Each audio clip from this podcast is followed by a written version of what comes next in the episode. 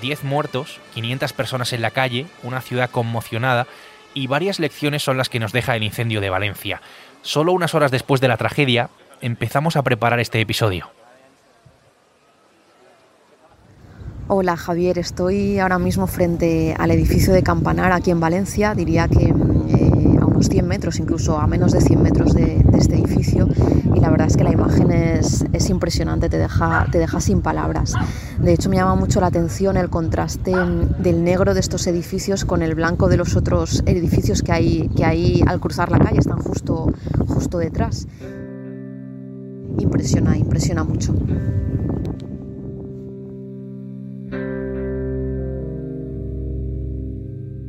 Este relato comienza aquí, con Noa de la Torre, periodista del mundo en la comunidad valenciana, a los pies del edificio del barrio de Campanar. Soy Javier Atard y hoy es martes, es 27 de febrero. El Mundo al Día, un podcast del mundo.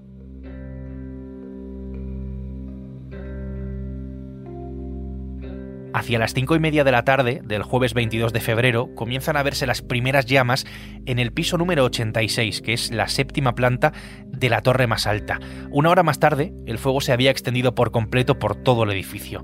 Estamos ante una tragedia que ha afectado de lleno a la ciudad de, Valencia, a uno de sus barrios, que nos deja algunas lecciones que creo que debemos de analizar hoy aquí. Pero antes, si tienes un momento, vamos a viajar hasta precisamente el momento en el que el incendio se estaba tragando el edificio una vecina del barrio, Mercedes, fue testigo directo de todo esto desde su casa.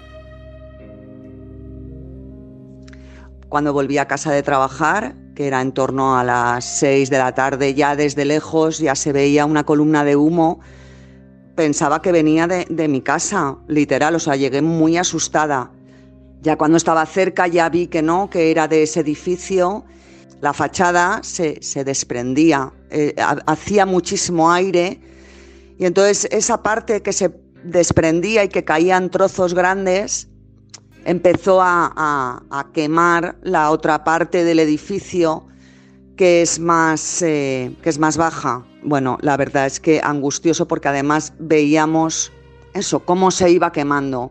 En un momento, cuando ya llevábamos bastante tiempo, los bomberos estaban trabajando sobre la zona alta del edificio.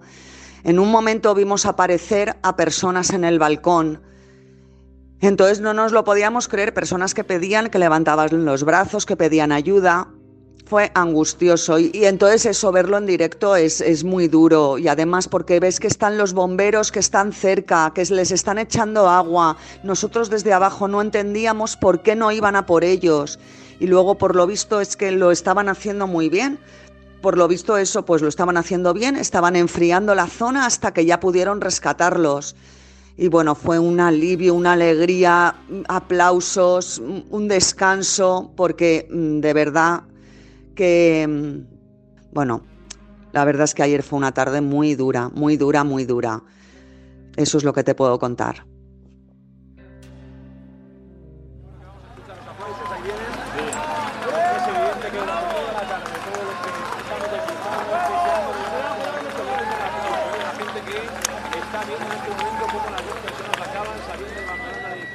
Mercedes habla de uno de los momentos más emotivos de aquella tarde después de la angustia, también es verdad.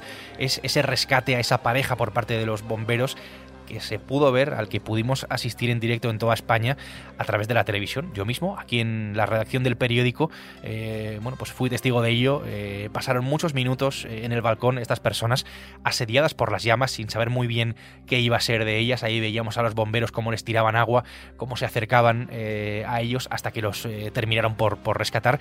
Y no fue este el único rescate. Voy a dar un salto en esta historia. Voy a hablar con mi compañera Noa en Valencia. Hola Noa, ¿qué tal?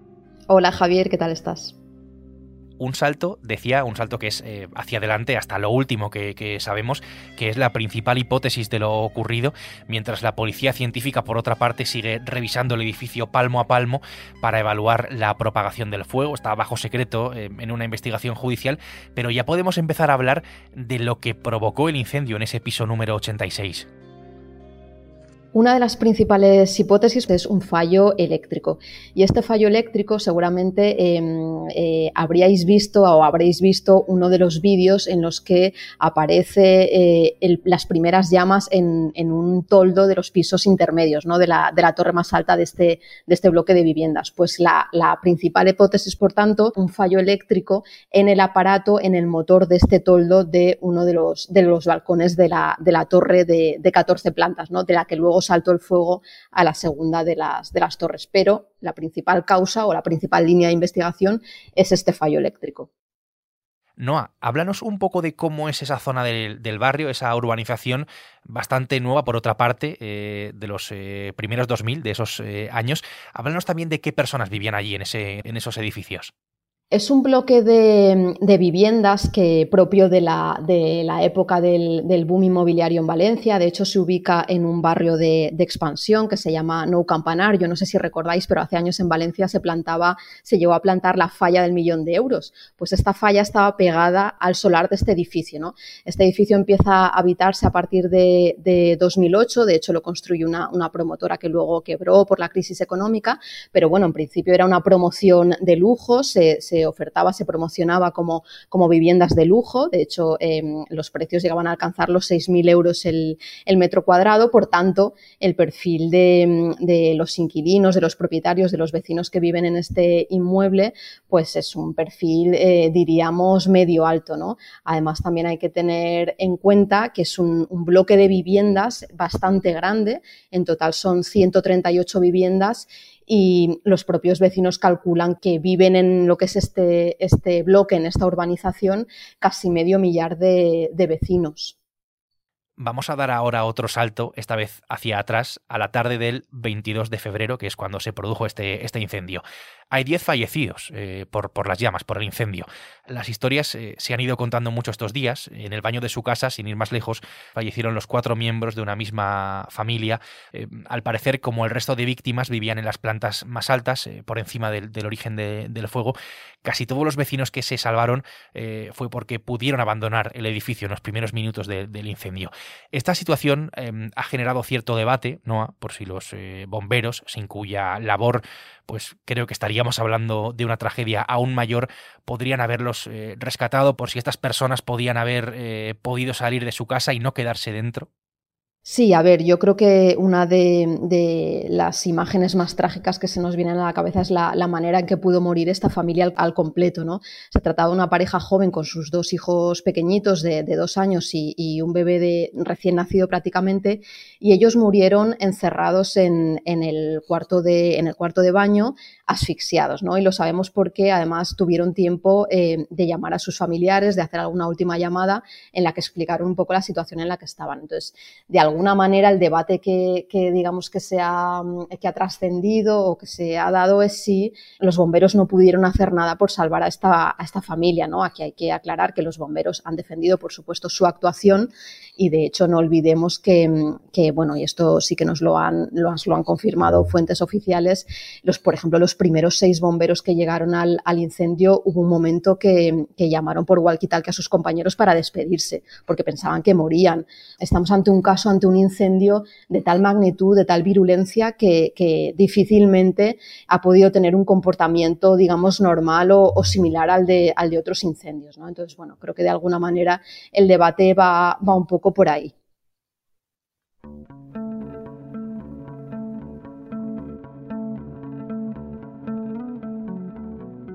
Aquí me quiero detener en una de las principales lecciones que creo que nos deja el incendio de, Valencia y que más interés por otra parte ha suscitado, que es la de cómo debemos comportarnos si se desata un incendio en nuestro edificio, en el edificio en el que vivimos, está nuestro piso, nuestra casa. Se lo voy a preguntar a un profesional de esto, se llama Pablo y es bombero en la provincia de Alicante. Hola Pablo. Hola Javier, ¿qué tal? En un caso como ese, que, que decía cómo debemos actuar. Está demostradísimo estadísticamente que un confinamiento en tu casa es eh, la mejor vía siempre que estés por encima de ese incendio. Obviamente, si el incendio es en tu casa, en la medida de lo posible, lo suyo es que salgas de casa, que cierres la puerta habiendo cogido las llaves, en la medida posible cerrar todas las ventanas para que evitar la entrada de aire.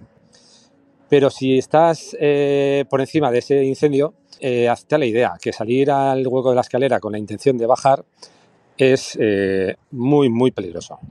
Estamos hablando, Javi, de, incendios al uso. El incendio del otro día pues, fue un incendio excepcional.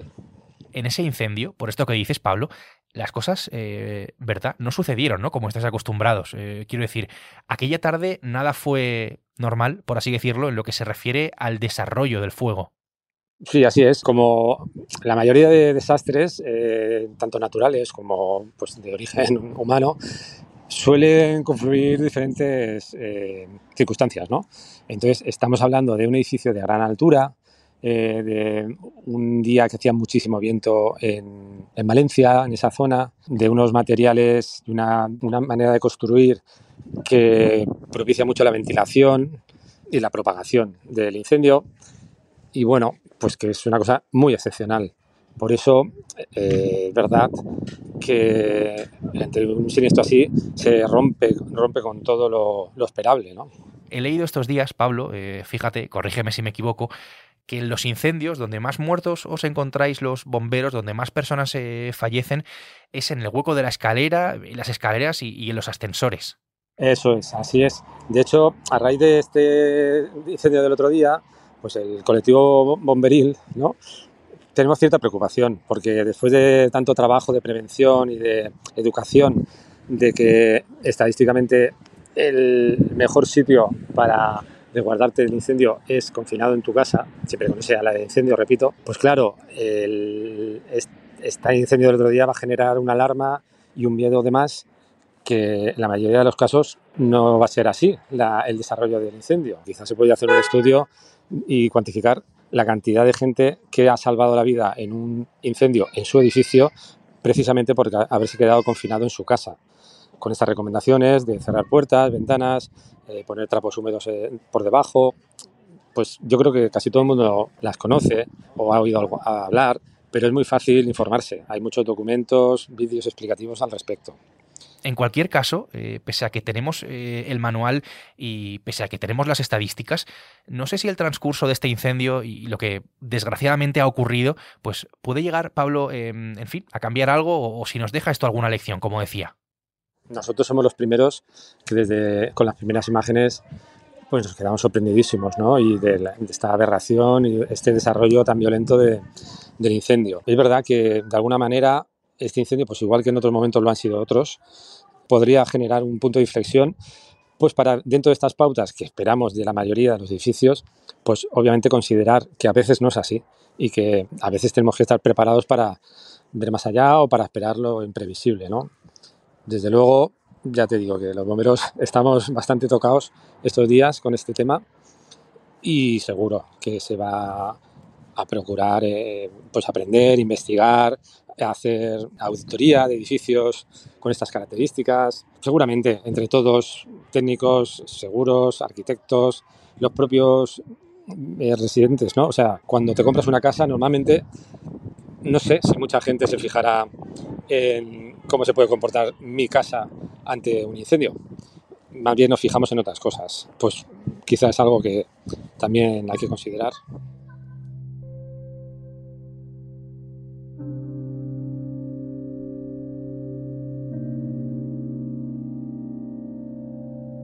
Hay una pregunta que, que, está en el aire y es cómo es posible que en tan poco tiempo, en cosa de una hora más o menos, el edificio entero fuera presa de las llamas hasta quedar, pues como hemos visto, ¿no? Que, que ha quedado. Luis Alemani es periodista del mundo, especializado en vivienda, arquitectura y, y ciudad. Hola Luis. ¿Cómo estás, Javier? Luis, eh, ¿es normal lo que pasó? Eh, ¿Que en tan poco tiempo aquello ardiera de esa manera?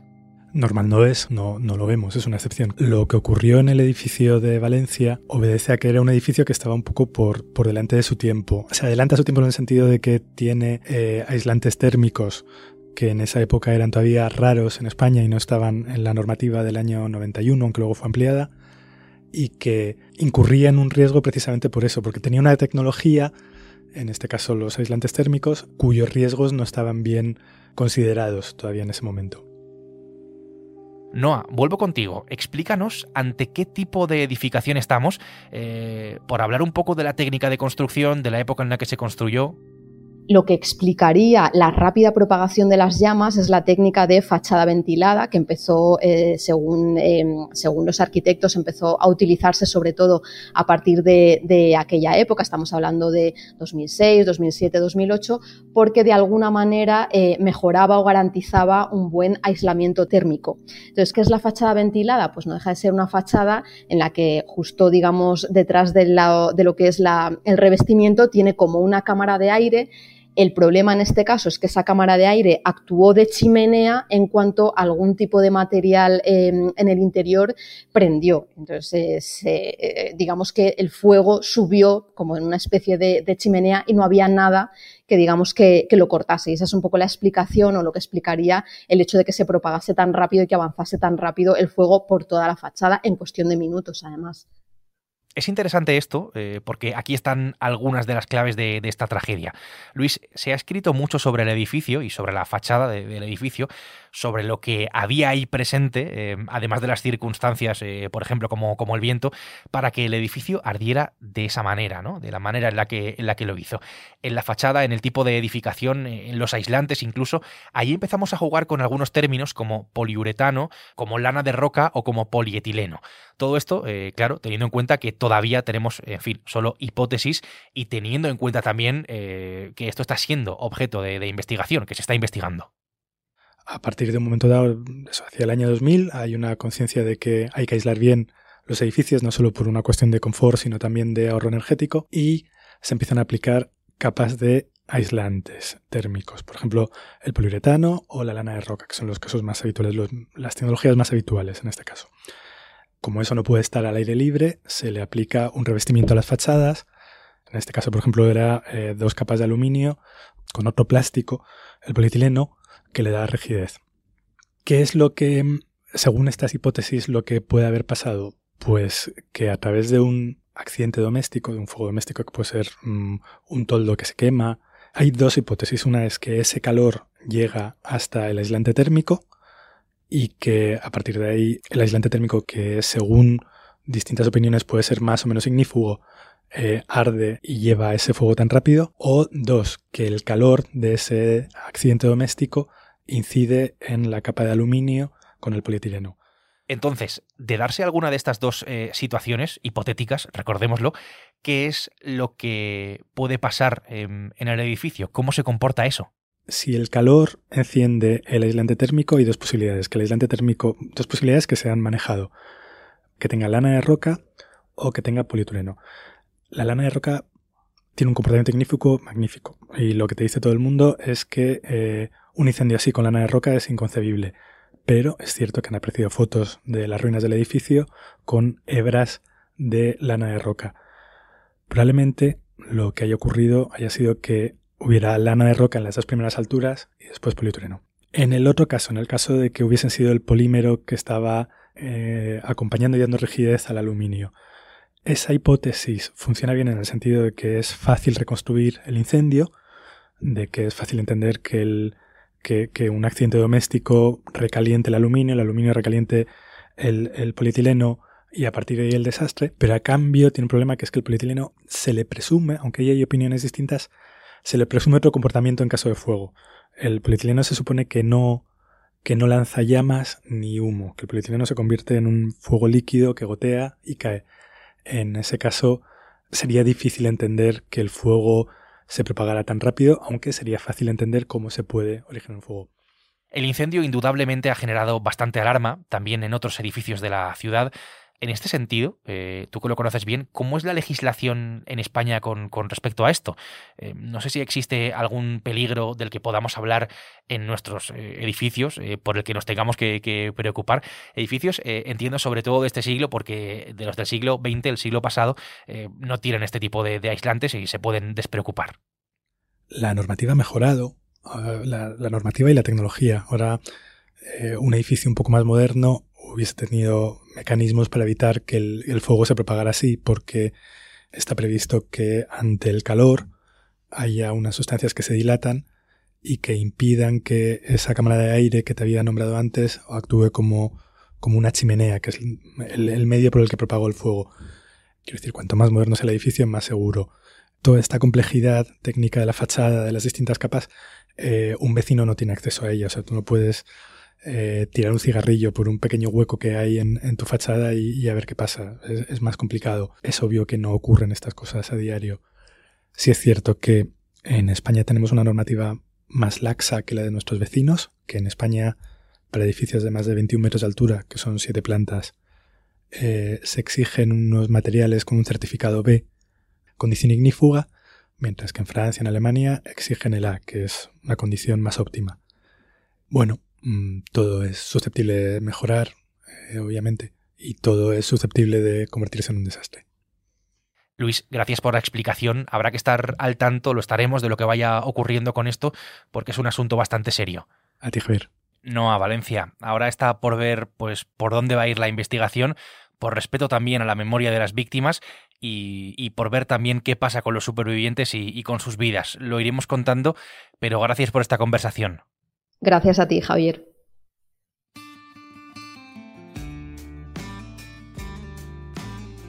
El Mundo al Día es un podcast que puedes escuchar en elmundo.es, en la web del mundo y en las principales plataformas de audio, en las que además, ya lo sabes, tienes la opción de suscribirte. Hoy lo han hecho posible Noah de la Torre y Luis Alemani. Mañana será miércoles, aquí estaremos con una nueva historia. Hasta entonces, gracias y saludos de Javier Atard. Has escuchado El Mundo al Día, un podcast del mundo